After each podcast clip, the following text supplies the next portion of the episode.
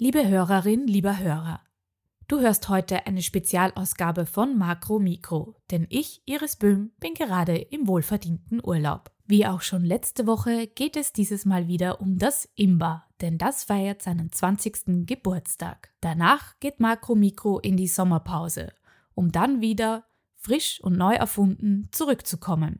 Und jetzt viel Spaß mit der Episode.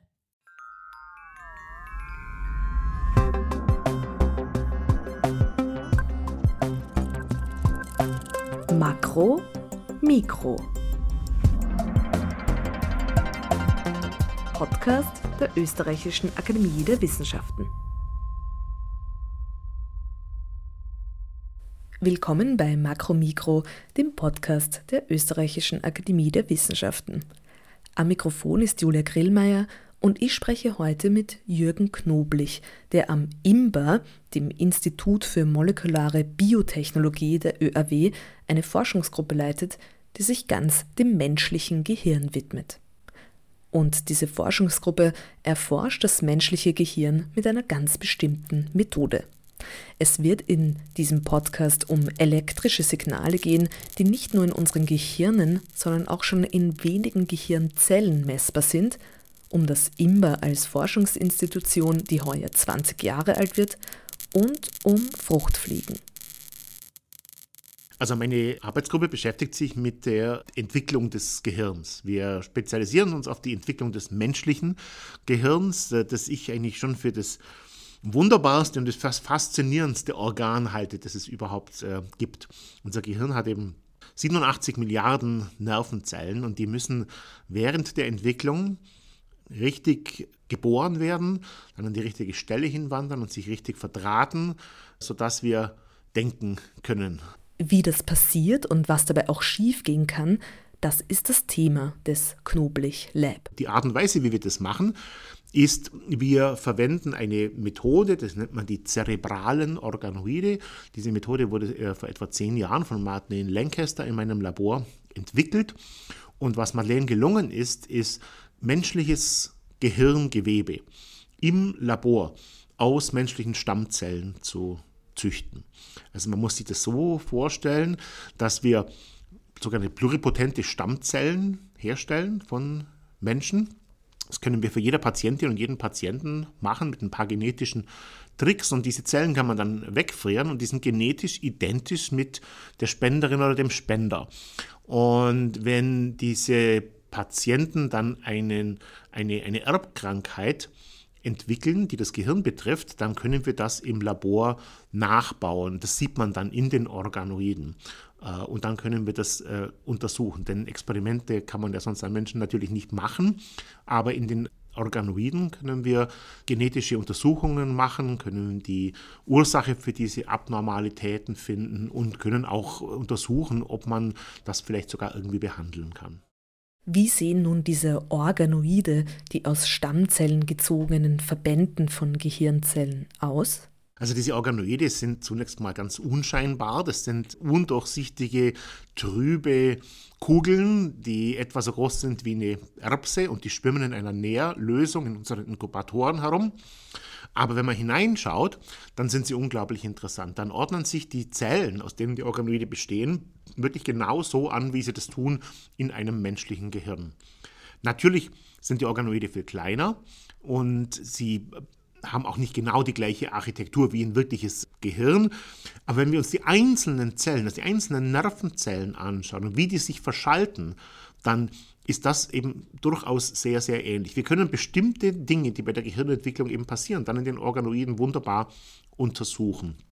Denn obwohl die Organoide nur so groß sind wie eine Erbse, kann man an ihnen Eigenschaften eines wachsenden menschlichen Gehirns untersuchen.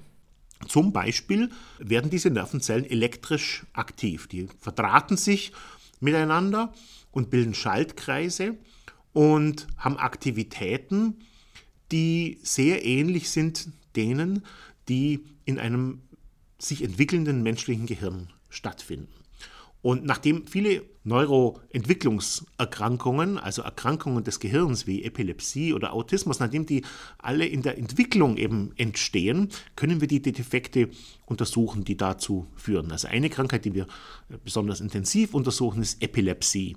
Und wir können an den elektrischen Signalen, die diese Nervenzellen in der Zellkultur miteinander austauschen, erkennen, ob das ein Organoid ist von einem ähm, epileptischen Patienten oder Patientin oder ob das ein gesundes Organoid ist. Und dann eben die Wirkungsweise von Medikamenten beispielsweise daran testen oder aber auch die Ursache. Also welche Zellen sind es zum Beispiel, die genau für diese Abnormalitäten verantwortlich sind. Unsere Gedanken sind elektrische Impulse. Wie kann man diese Impulse in einem Organoid beobachten? Ja, diese elektrischen Signale, die müssen wir natürlich sichtbar machen. Die sieht man von außen nicht. Und das kann man auf zwei Arten machen. Die eine Art und Weise ist, äh, man, nennt, man nimmt ein Verfahren, das nennt sich Optogenetik. Ähm, da wird genetisch in die Zellen ein Gen eingebracht, das ist ein künstliches Gen, das wird immer dann fluoreszent. Also es leuchtet immer dann, wenn die Nervenzelle gerade aktiv ist. Und das kann man dann unter dem Mikroskop anschauen. Da gibt es Mikroskope, da legt man das Präparat drunter und dann äh, schickt man sehr intensives Licht darüber. Und immer wenn die Nervenzellen dann aktiv sind, dann leuchten die. Und da kann man wunderschöne Filme davon machen. Und was wir dann sehen, ist, dass in den Organoiden immer einzelne Zellen aufleuchten und irgendwann leuchtet das gesamte Organoid auf. Und dann leuchten wieder einzelne Zellen auf, dann leuchtet wieder das gesamte Organoid auf. Und diese, diese sogenannten Bursts von Aktivität, die sieht man eben auch in einem sich entwickelnden menschlichen Gehirn.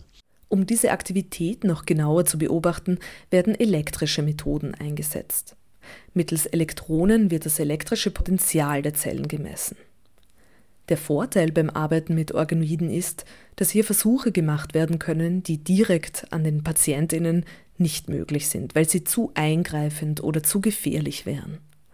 Und man spart sich damit auch Tierversuche. Anwendungsbereiche werden hier also durchaus bereits mitgedacht. Am IMBA passiert allerdings vorwiegend Grundlagenforschung. Also das IMBA ist ein Grundlagenforschungsinstitut. Das heißt, wenn ich das jetzt erkläre, dass wir bestimmte Krankheiten untersuchen, dann muss ich schon sagen, dass uns eigentlich die Biologie des gesunden Gehirns interessiert. Wir wollen wissen, wie die Dinge funktionieren. Und das ist die, das übergreifende Thema hier am IMBA. Wir haben 15 verschiedene Arbeitsgruppen, die ganz verschiedene Themen untersuchen. Mein eigenes, das menschliche Gehirn. Andere untersuchen die Struktur der DNS im Zellkern. Da haben wir einen ganz großen Forschungsschwerpunkt.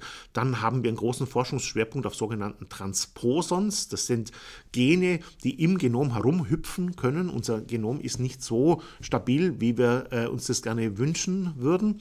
Und dann haben wir auch Schwerpunkte im Bereich von anderen Organoiden. Wir haben eine Gruppe, die macht Herzorganoide und wir machen, haben eine andere Gruppe, die macht sogenannte Blastoide. Das sind ganz, ganz frühe menschliche Embryonen, an denen man dann Methoden der In-vitro-Fertilisation oder äh, Einnistung in den Uterus untersuchen kann. Jürgen Knoblich berichtet von einem weiteren Forschungsbereich des IMBA, dem genetischen Screening, das mittels der Fruchtfliege Drosophila gemacht wird und das nun auch auf die Organoide angewandt wird. Wie und warum? Eine Sache, die wir sehr, sehr stark machen, ist sogenanntes genetisches Screening. Ähm, das ist eine Methode, die ich ursprünglich aus meiner ersten also meiner ursprünglichen wissenschaftlichen Karriere mit der Fruchtfliege Drosophila ähm, geborgt habe in, in diesen Fliegen. Die Fliegen sind berühmt geworden äh, durch dieses genetische Screening. Das heißt, man macht einfach in den Pflegen ein Gen nach dem anderen kaputt und schaut, was passiert. Und das konnte man bisher eben nur in Fliegen und in Würmern machen. Und wir haben nun Methoden entwickelt, nicht nur wir, auch andere Labors, äh, um sowas auch in Zellkultur zu machen. Und wir haben jetzt so die ersten Publikationen rausgebracht, um das auch in den Organoiden zu machen. Was wir da zum Beispiel tun, ist, wir nehmen alle Gene, die im Verdacht stehen, dass sie Autismus verursachen können. und machen die alle gemeinsam kaputt. Und in jeder Zelle ist ein, ein, ein anderes Gen kaputt. Und dann haben wir eine Methode, um die, das ganze Organoid in einzelne Zellen zu zerlegen und von jeder dieser Zelle wieder herauszufinden, welches Gen war jetzt da kaputt äh, und dann die Effekte da zu studieren. Das äh, ist eine Methode, die mehrere Leute in meinem Labor ähm, ähm, anwenden. Äh, andere äh, studieren die Entstehung von Gehirntumoren oder die Art und Weise, wie sich das Nervensystem ähm, verschaltet. Also uns interessiert auch, welche dieser Zellen sind elektrisch verbunden mit, welche an, mit welchen anderen Zellen. Und da sind wir gerade dabei, eine Methode zu entwickeln, um das zu kartieren in einem Organoid und dann festzustellen, was ist nun auf der Schaltkreisebene anders zwischen einem epileptischen Gehirn und einem gesunden Gehirn. Im Büro von Jürgen Knoblich hängt ein riesiges Bild einer Fruchtfliege. Daher muss ich nochmal nachfragen, was hat es denn mit der Drosophila auf sich? Ich bin schon sehr, sehr lange hier in Österreich, ich bin 1997 hierher gekommen äh, und da habe ich eben diese Fruchtfliegen als Modellsystem mitgebracht und da war ich auch, also Drosophila melanogaster heißen die, und da war ich auch der Erste, der in diesem Land mit diesen Fruchtfliegen gearbeitet hat. Das wurde später dann ziemlich erfolgreich, weil wir einen äh, anderen Wissenschaftler, Barry Dixon, hierher geholt haben. Und was Barry Dixon gelungen ist, ist, er hat eine Bibliothek an Fruchtfliegenstämmen gemacht, die man verwenden kann, um jedes beliebige Gen in jeder beliebigen Zelle der Fruchtpflege ausschalten zu können. Und das hat das IMBA zu einem der größten Drosophila-Zentren der Welt gemacht. Und Wien wirklich auf die Landkarte gehievt, was diese Drosophila-Genetik betrifft. Auch wir haben da sehr davon profitiert. Wir haben mehrere so Screens gemacht und ich habe mich immer für die neuronalen Stammzellen in diesen Fliegen interessiert. Wir haben dann auch Tumorforschung an Fliegen gemacht. Fliegen können Gehirntumore bekommen, die sind gar nicht so unähnlich den menschlichen Gehirntumoren und da konnten wir viele Sachen untersuchen. Aber irgendwann waren eigentlich die Dinge, die ich wissen wollte, herausgefunden. Und so kam Jürgen Knoblich von der Fruchtfliege zum Organoid. Dann war es wirklich die Madeleine Lancaster, die hierher kam. Und wir saßen dann beide zusammen und haben gesagt, ja, pff, es ging um eine ganz bestimmte Technologie, die sie entwickeln wollte, eben auch dieses äh, Screening. Und wir wollten das eigentlich mit Mauszellen machen, also Mauszellen in Zellkultur screenen. Ähm, und dann haben wir gemeinsam irgendwie gesagt, na, also Vielleicht sollte man das, warum eigentlich Maus, ja? Warum nicht menschlich? Weil das war eine Zeit, wo es herausgekommen ist, dass das menschliche Gehirn wirklich nicht nur eine vergrößerte Version des Mausgehirns ist, sondern dass, es, dass da Prozesse stattfinden in unserem Gehirn, die es so einfach bei der Maus nicht gibt. Ähm, und dann war es wirklich die Leistung von Madeleine, dieses äh, Zellkultursystem so zu entwickeln, wie es dann bekannt wurde. Wir waren dann die allerersten, die in einem Organoid aus pluripotenten Stammzellen eine, Krank eine menschliche Krankheit untersucht haben. Und so wurde das ganze Knoblich Lab auf die Forschung am Gehirnzellenorganoid umgestellt. Übrigens nur nach Rücksprache mit Madeleine, denn es ist mir sehr wichtig, dass wenn äh, junge Wissenschaftlerinnen und Wissenschaftler etwas in meinem Labor entwickeln, dann gehört es denen. Und äh, ich arbeite da nur dran, wenn die damit einverstanden sind. Und in dem Fall ist es eine wunderbare Zusammenarbeit äh, geworden. Madeleine arbeitet auch an diesen Organoiden und wir ergänzen uns da wunderbar. Da das IMBA ja gerade Geburtstag feiert, kann Jürgen Knoblich, der schon lange hier forscht, etwas über die Geschichte des Instituts erzählen? Ja, das IMBA ist das größte Institut der Österreichischen Akademie der Wissenschaften und es wurde eben jetzt vor etwa 20 Jahren gegründet, hervorgegangen ist die Idee des IMBA eigentlich aus dem IMP. Das IMP ist das Institut für molekulare Pathologie, ein Institut, das übrigens vollständig von der Firma Börninger Ingelheim finanziert wird, aber keine Pharmaforschung macht, sondern reine Grundlagenforschung und ich war damals am EMP. Ich bin eigentlich nach Österreich gekommen, an diesem EMP zu arbeiten.